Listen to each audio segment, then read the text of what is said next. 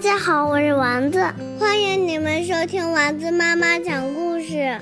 聪明的宝贝都爱听丸子妈妈讲故事。天上挂着小星星，耳边的陪伴最温馨。闭上眼，想象着自己住在美丽的童话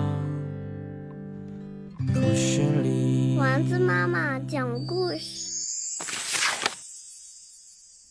谁在森林里？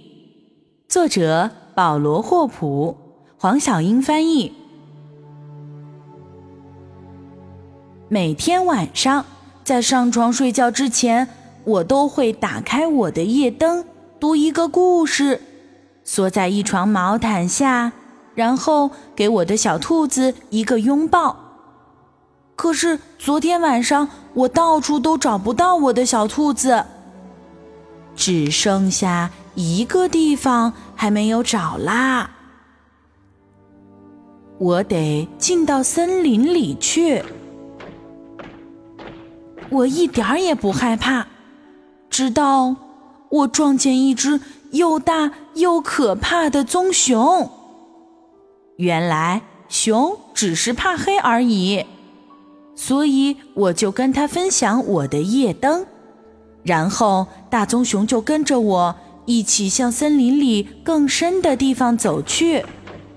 我们一点儿也不害怕，直到我们撞见两个可怕的巨人。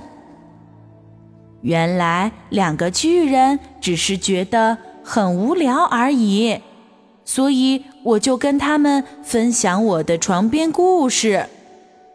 然后。两个巨人和大棕熊就跟着我一起向森林里更深的地方走去。我们一点也不害怕，直到我们撞见一只可怕的三头喷火龙。原来喷火龙只是肚子痛而已，所以我就给了它一个拥抱。然后三头喷火龙，两个巨人。还有大棕熊就跟着我一起向森林里更深的地方走去，我们一点也不害怕，直到我们撞见一个又大又恐怖又黑漆漆的山洞。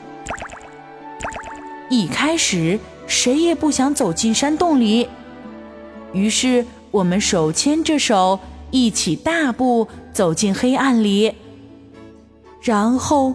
我们撞见一只可怕的、全身长满了毛的超级大怪兽，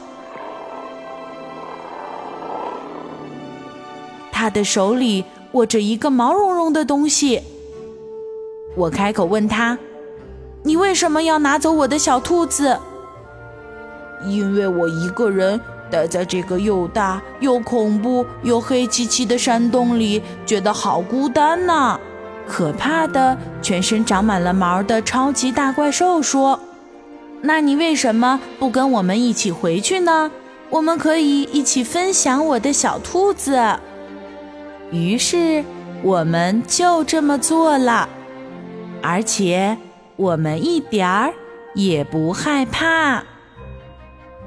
棕熊、巨人、三头喷火龙，还有怪兽，还有小兔子，他们。都是我的睡前玩具，抱着它们，我就甜甜的睡着啦。今天的故事由丸子妈妈讲述。如果你喜欢，欢迎添加丸子妈妈的公众微信号“丸子妈妈讲故事”。宝贝儿，我们该睡觉了。天上挂着小星星。耳边的陪伴最温馨，闭上眼，想象着自己住在美丽的童话故事里。丸子妈妈讲故事。